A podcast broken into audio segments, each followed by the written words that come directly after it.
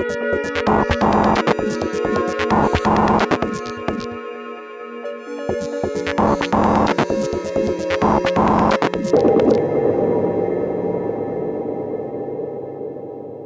und herzlich willkommen zu einem Period Podcast, bei dem wir das Sprechen in erster Linie Laurie Penny überlassen.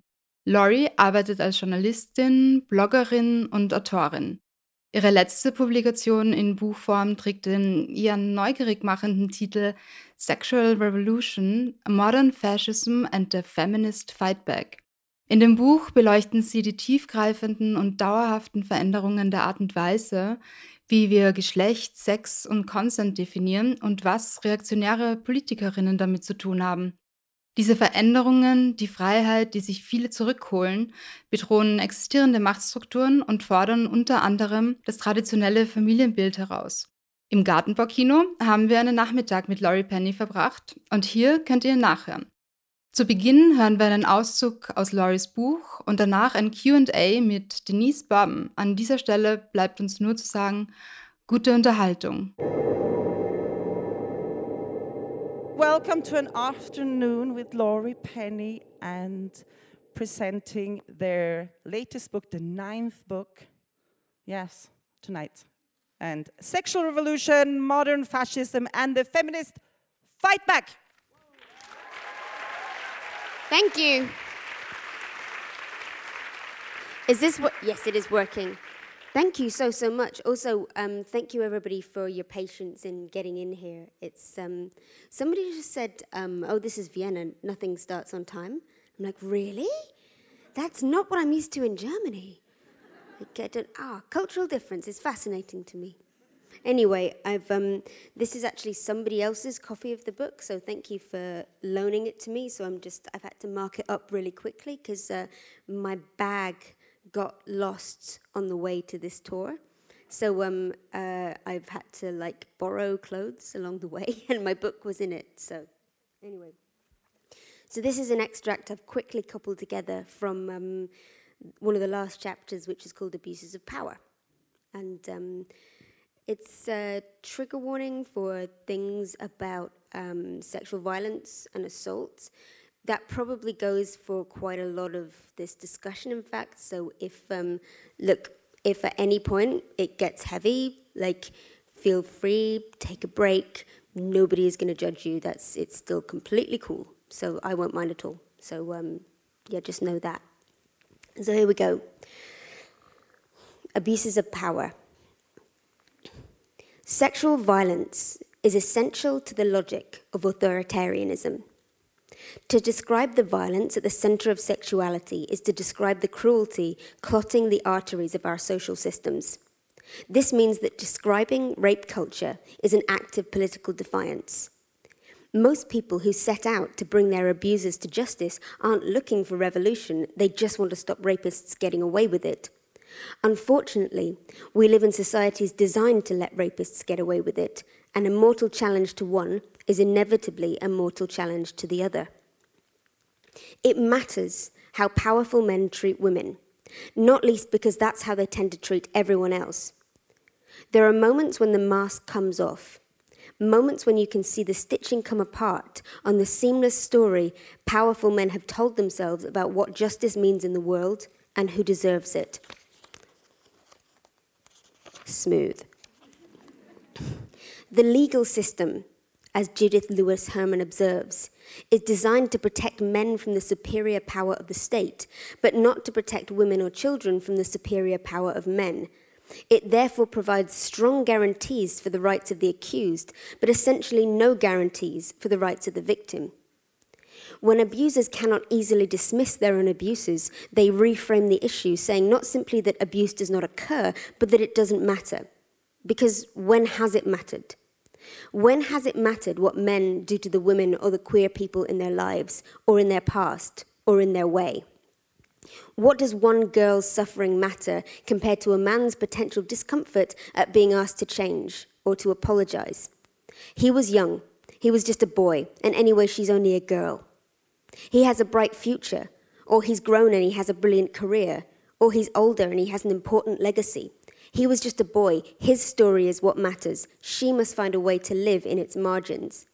This is how power operates in a rape culture. And this is why a culture of sexual violence and social exclusion of victims cannot be separated from the context of patriarchy. Male violence at the highest levels of government has been tolerated for a very long time. Unfortunately, women are no longer quite so willing to keep their mouths shut about it as they once were. This means that even voters who don't really care about male politicians assaulting women know that on some level they should care which is why so many of them double down on frantic excuses. Nobody is more anxious to win a culture war than those who, who know they have already lost the moral argument. The way these men choose to behave towards women is not incidental to the way they behave in office. It's not a side issue, and it's not a private matter. The way politicians treat women and children informs their attitude towards everything else Men who bully, grope, and harass because they feel entitled to do so will treat the electorate with the same violent contempt. Institutions that cover up and tacitly condone abuse will operate in a similar way. Sexual violence and abuse are central to our political cultures, not least because they create something that men like Donald Trump have always relied on. They create complicity, and complicity rallies the troops far faster than loyalty. Most of us know in our meek and yearning little hearts that the men we've chosen to lead us or had forced upon us are swollen frat boys straight from the collective id. Most of us know that in a just world, Donald Trump or Putin or Bolsonaro or, or Orban would probably be in jail. But acknowledging that out loud would mean acknowledging an injustice so enormous that we would have to haul ourselves up and do something about it. And most of us are exhausted, and we have been for at least a decade. So it's easier to believe the perpetrator. It's easier just to let him have what he wants. Let's be honest with ourselves for a second. Let's admit that nobody votes for a Trump or a Johnson or a Bolsonaro or an Orban believing their candidate to be a sincere and morally upright specimen of humanity. All that is required from these spoiled thugs is all that has ever been required of them the absolute bare minimum of plausible deniability, just enough of a flimsy fig leaf for browbeaten gatekeepers to just feel okay about letting them off the hook, like they were always going to, whether the alleged offense is a hilarious, totally innocuous, definitely not racist crack about Africans or raping someone in a changing room. It is uncomfortable to have to articulate what we have always known about these men. It is uncomfortable to acknowledge that when powerful men insist that their history of sexual violence is a private matter, what they mean is that it doesn't matter, that it shouldn't matter. Abuses of power are scaffolded by an architecture of willful ignorance. In her book on the origins of totalitarianism, Hannah Arendt tells us that one of the hallmarks of a tyrannical regime is the way it permits both oppressors and bystanders to preserve their own innocence. Innocence in the original sense of the word, implying not purity, but ignorance. It allows bystanders to dangle above the solid ground of moral responsibility on a parachute of suspended disbelief. It allows people to not know what they know. But listen carefully.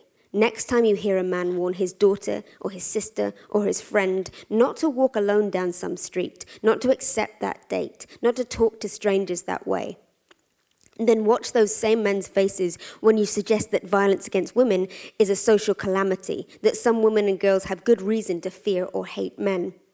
He's a decent person. He's not being dishonest. He's just lived with hypocrisy so long that he's mistaken it for a moral program. He has learned that male violence is at once everywhere and awful, but somehow also natural and acceptable.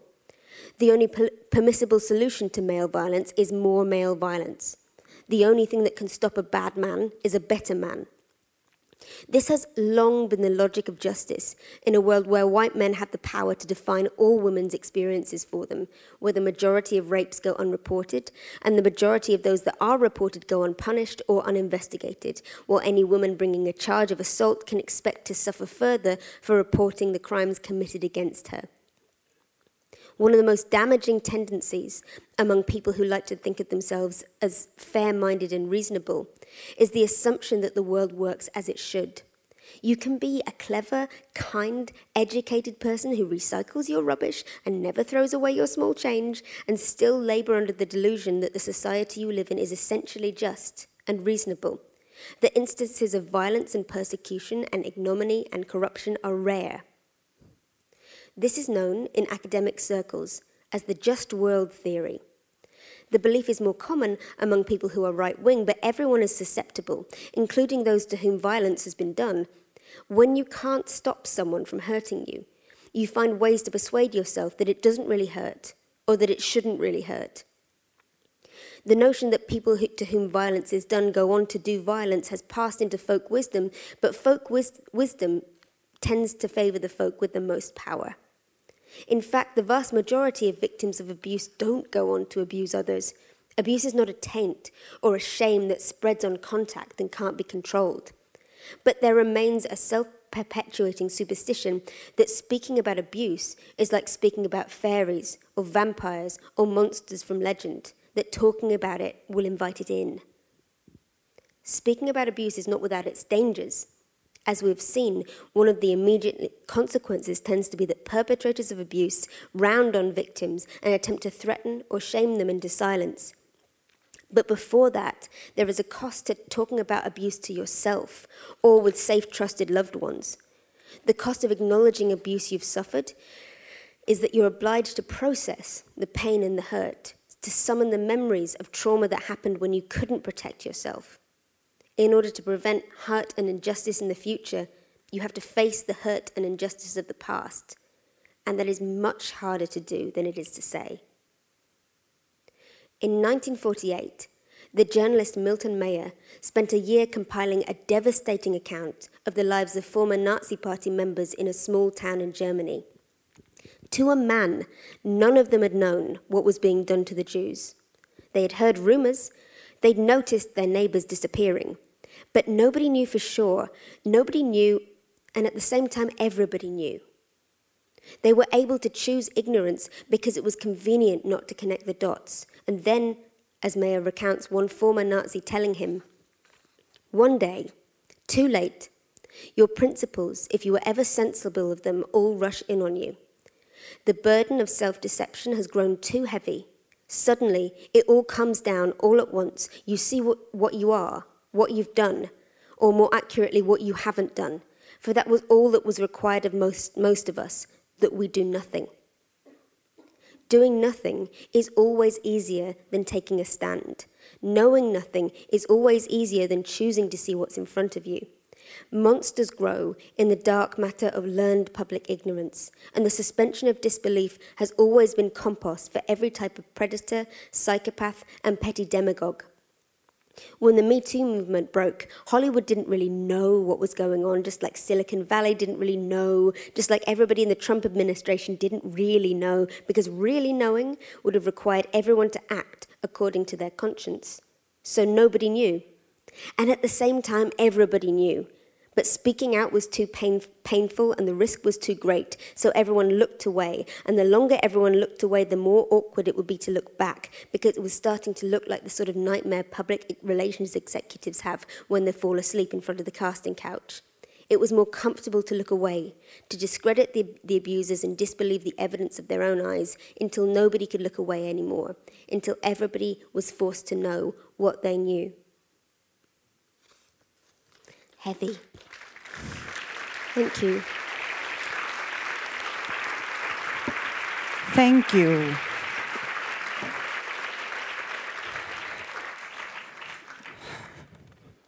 Thanks. Are you good? Is it okay if I sit here so then I don't have to move because so I can look at all of you then later when they come out? So, it is a great thick book full of everything. It's all pretty much like that. Yeah. There are some jokes. it's quite heavy, but I, I really recommend it not in one sitting. It's not designed to be read in one go because that um, it, it's a lot there. You know, it needs processing, digesting. And you can also jump uh, between the chapters. I also- Absolutely, yeah. it's um, yeah. They were written separately and arranged kind of like a, a Tetris. I shuffled them a bit, and um, yeah. So yeah, you can dip in and out.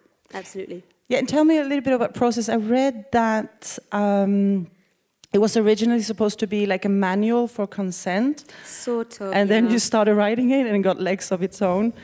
And was it because you think was this what is different about this book to the others, or like what was it that you felt like adding to the work you've done before?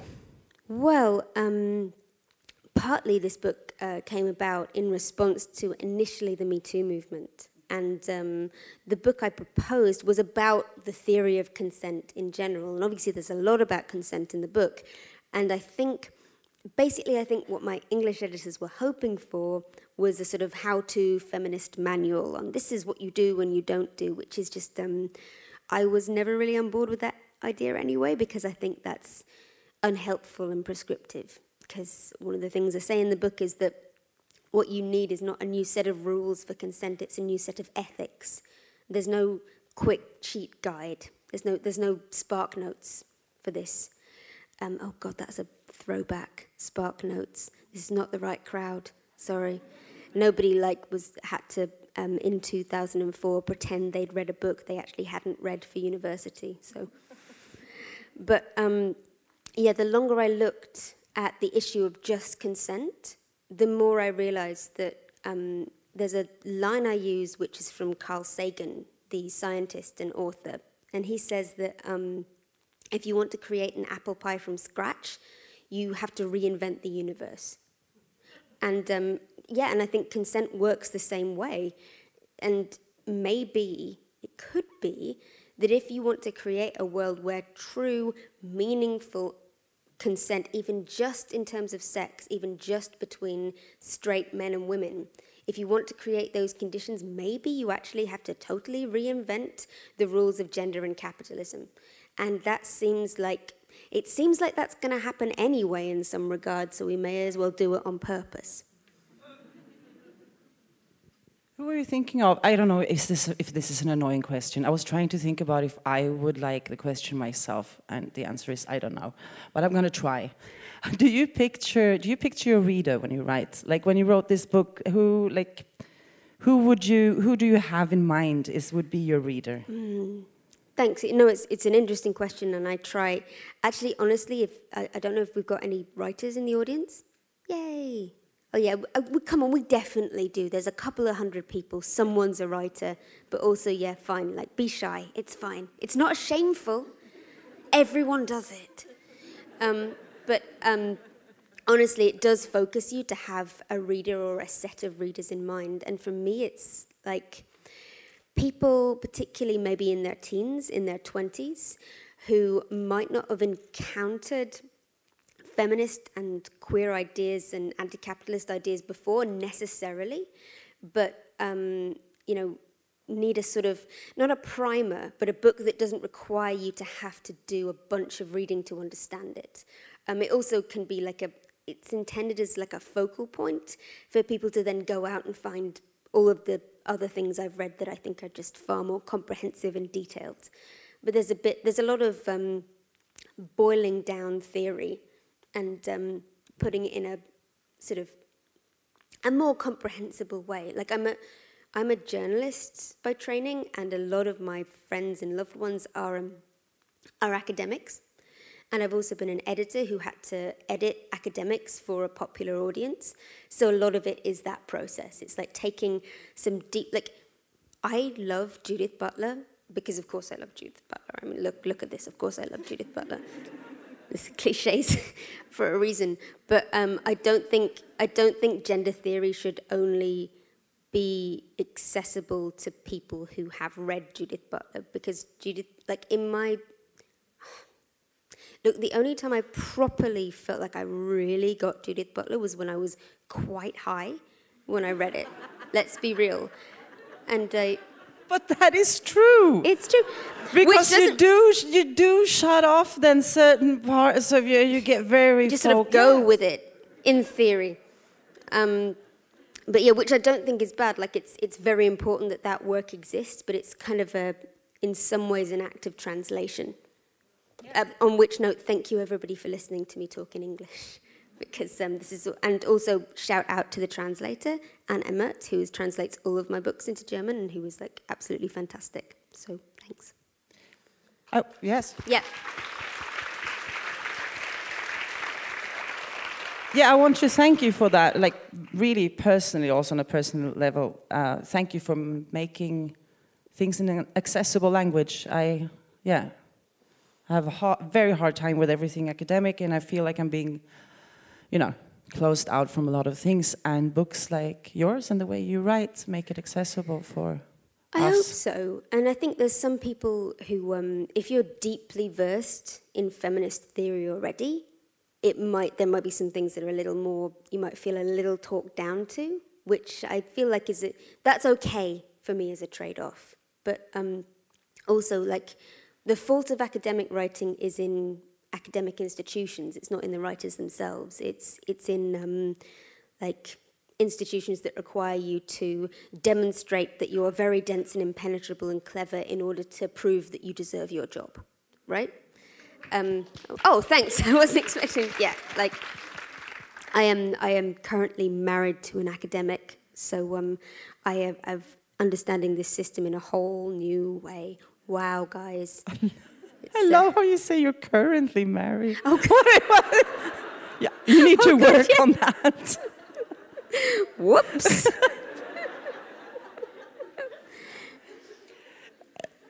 I'm sorry, I, I shouldn't have pointed so my, that out. So oh, my first no. husband. It's like Oh, peop- no. people get like people get weird when you ask them if they if they'll do you the honor of being your being your first husband. Yeah. Like, it's like- I, um, be, before we call in our, our, our group, I want to ask you a little bit about, um, because with uh, talking about to the audiences who's reading it, uh, it's very clear when I, I was doing a lot of research on reviews on your book, and they, yeah, well, that's another, yes, but that, I would like love to talk Sorry a little bit about, about that. No, it's, it's also, I mean, please, when, when, when, when you read it, you just see what their agenda is. But uh, all the reviews that I could find were all made by women. And it feels like this, it's again, you know, it's, it's, it's, it's, it's a ladies' topic. Or like what It's is for ladies. Yes. And politics. it feels like the papers were, were newspapers or magazines would not, yeah, it's just women who reviews your book.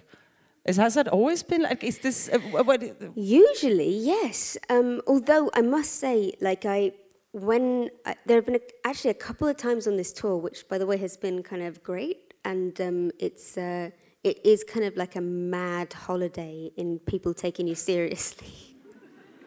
and then I go home and everyone's like, "Oh, it's you," like. but it's like there's always like a day of um, of crossover, so I'll go home and I'll be like, "Can somebody bring me a coffee?" And they're like, "No, like this is your house, get it yourself." But um, the there have been a couple of times on this tour where I've been talking on stage or interviewed by cis men, and I think it's I don't know. Like if I was in that position, I think cis men don't. It, if you are the kind of person who was asked to interview somebody about a book like this, like you might not necessarily go as hard as you do when like sadly like it seemed how to explain this it's like women and people assigned female are assumed to have a sort of automatic knowledge and like experience only of feminism only of all women's issues and um, like which is kind of like basically what i'm saying is that when men talk about feminism, they kind of have the same experience that women and queer people do when they're invited to talk about anything else. Um, the, the, the sense that you're not necessarily an expert. What would you know about this? and um, so, like, yeah, but also um, some of the reviews were assigned quite specifically to people from a very certain kind of feminism, Oh, which we can talk about later. yeah, was that, was that on purpose? So, Oh, I'm pretty sure it was. Yeah. I'm, I have reasons to know that it probably was. And these were like for anybody who's like not constantly on Twitter, which I hope there are some people out there. Please tell me what that's like because um, I need to know. Um, I did actually lock myself out of Twitter like on purpose a few times, but I had to stop because I got hacked. And it was amazing because I have a lot of transphobic and right wing trolls. And I got hacked by, well, firstly, I saw that I'd been hacked. I was like, oh my God, who's taken over my account? And then, then I saw, I was like, oh, thank God, it's just a Russian scammer. Like, it's not, it wasn't like a, and this poor, I have no idea how this person was. This person just wanted to sell fake PlayStations. That's all they wanted. And like they, they had, they had no idea what they were walking into. So they were like advertising saying like, does anybody want to buy a PlayStation? And like, it was just like walls of like Nazis and turfs being like, fuck you. They were like, I, like, I just, I just have several PS5s. If you will send me Bitcoin, I can send, let this poor person, I just imagine some like poor like teenager somewhere in like Russia like had no idea. I just wanted to apologize when I finally got my account back. But yeah, um, if best I know, bless them. But like, if anybody's not on Twitter, like, there's a lot of um, there's a lot of turfs in the UK. There's a lot of transphobic uh, feminists in the UK, and um, they are um, they're not very happy with anybody writing anything about feminism which doesn't which thinks that there are problems in the world that that will not be solved by eliminating the right of people to be trans in public.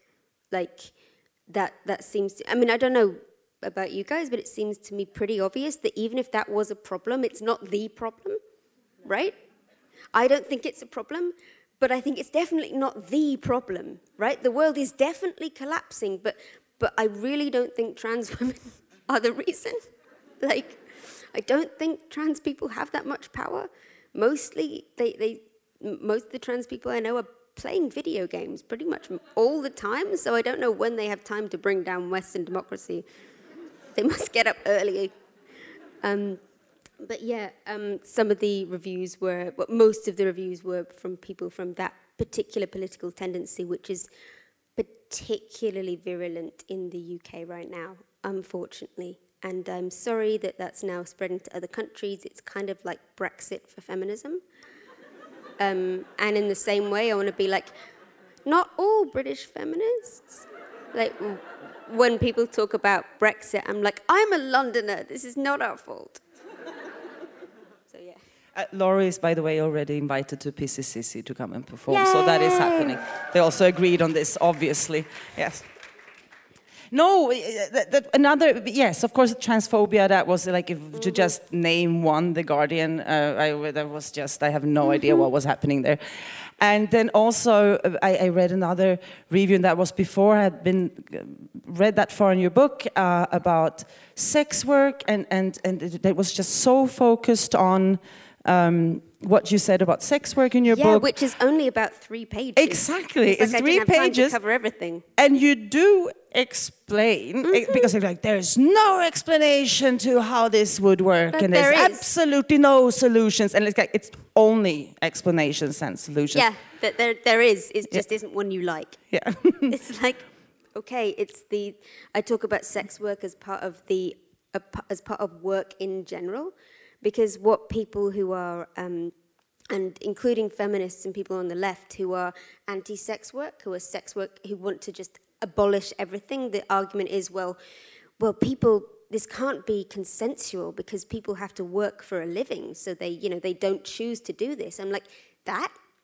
is a very good point, and we should start asking that about things that aren't just sex, maybe, like, like sure, like if and and also surely that means that sex isn't the problem, work is the problem. So like it, rather than abolish sex work, maybe we should just abolish all work. Thanks. But no, that, that was the explanation. But they were like, there's no solution here. And like, there's no, you don't, uh, yeah. I just. Um, no, it's so absurd, and it's just the, the agenda. So yes, the agenda is then becomes really obvious, and here I wonder, after all these years, mm -hmm.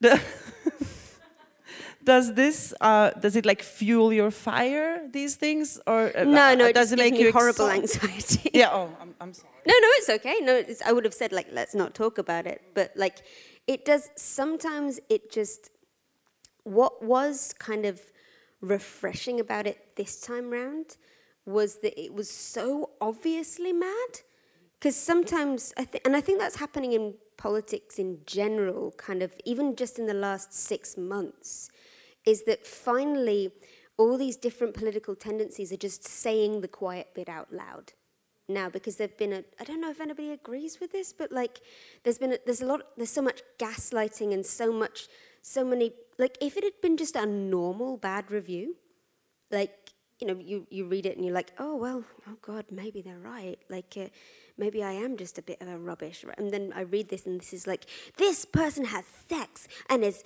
non-binary so fuck them I'm like well I guess fuck you too. Like it's like what do you say to that? Like that's not a that's that's a yeah, if you you make it obvious, if people make it that obvious, then it, at least they have their agenda on the table now, which is kind of a bit of a care for what you wish for thing, I guess. But at least it makes certain things clear. And um, it, it makes me feel at least less crazy for that reason. Crazy for other reasons but like, yeah. So last question before we call the, the others. Um, I have to pick ones. So much script here, you see. Uh, yes, on the book cover it says it's very it's a lot of text and it's very beautiful and it says this is a story about how modern masculinity is killing the world and how feminism can save it. Mm -hmm. And uh, in one of the first pages, you write all over the world, women and queer people are rewriting the terms of a social contract that was never supposed to include us. Women of color, indigenous women, trans women, and young women are driving this change. Mm -hmm. They are making the future in a shape that redefines freedom as universal and demands it for everyone, not just simply for white, straight, wealthy cis men. And yeah. I loved reading that very oh, much. Thank you. Yeah, because it brings like more fuel for my optimism. Do you feel optimistic, like about what, like, are you an optimist? Do you feel optimistic what we're happy, like this journey has started and? Kind of, yeah. Weirdly, yes. Like, I think I, I kind of feel like I'm a, I'm more realistic in some ways, but because I've always been I've always been the kind of person who's incredibly anxious about the world and always thought ever, everything was going to collapse. So I was always like planning for that. I don't know, since I was very little and like read books about um, the, uh, the nuclear war. I remember having a book when I was about, obviously, I think there was a reason my parents gave me this book, um, which was called The Big Bag of Worries. And um, it was a book designed to give to your anxious child when you, when you when you work two jobs and you can't, like, you don't have time to answer all their questions about how everyone's going to die. Um, God, yeah, my poor parents. But um, and in this book, The Big Bag of Worries, um, there, it was about uh, a young girl who has all these worries about, you know, the climate and the um, and you know, a nuclear war and other things. And what you were meant to do is you were meant to take these worries and, and put them in the bag of worries and, and put the bag away. And um, and that was the and I, I feel like I never really managed to do that. But it's kind of been over the past few years, it's been more like, oh, like no, I, I, I was kind of like baby me was was kind of right. Like in, in it's a very privileged position to be in where you can look at this stuff from feeling like you're more on the outside, you know, as a white middle class person growing up in the south of England. Um, but I'm not, I'm one of the people who do you remember at the beginning of the pandemic, um, there was a lot of like people with chronic anxiety have been preparing for this for years, you guys. It's like, come, welcome, welcome to our world. But because like of being sort of, I'm more of a, like an emotional prepper than an actual prepper. Like in the apocalypse, I will be relying on someone else to do all the practical stuff. But like, and the optimism is that when you've already imagined the worst case scenarios, you can go on from there. Like that's how I deal with my anxiety in like my whole life. I'm like, so let's imagine the worst thing that can possibly happen and decide what we'll do in that case and and then like work back from there. What are different win conditions? Because I like I don't believe that life works like a horror movie. I don't believe that it's just constantly negotiate, negotiating against worst out, worth, worse outcomes. And I don't believe that, the, I think that we're encouraged to not imagine possible futures. But I think like like joy and optimism are, are non-negotiable at the moment if you can and they don't they take work. It's not about deluding yourself. But i think okay I, I know we need to bring people on and i'd be like i know it's only a tiny curtain so hopefully people can hear. Hi guys. Um, also you're going to see people come on stage and i love the fact that all of us we look like we're either a band or we're, we're pirates of some kind like um, but uh, I don't think it's um, there's particularly again around the beginning of the pandemic, there were a lot of people. Did you ever see people like on Facebook or social media who've had like good things happen in their life over the last couple of years? Like they've met someone or they they graduated, or just normal good things, feeling like oh I'm I'm not I don't am I allowed to celebrate this? Am I allowed to like be happy at the moment? And I'm like yes yes, it's absolutely vital that you take all the moments of joy because like because I don't see a world where in any time in the future where it's going to be like appropriate to celebrate. So the alternative is to never be happy about anything again, which sounds rubbish. So I think we should celebrate the things. Like Absolutely. Yeah. Thanks. Big bag of worries. Oh, thank you. Yes. Yeah, the big bag. thank you.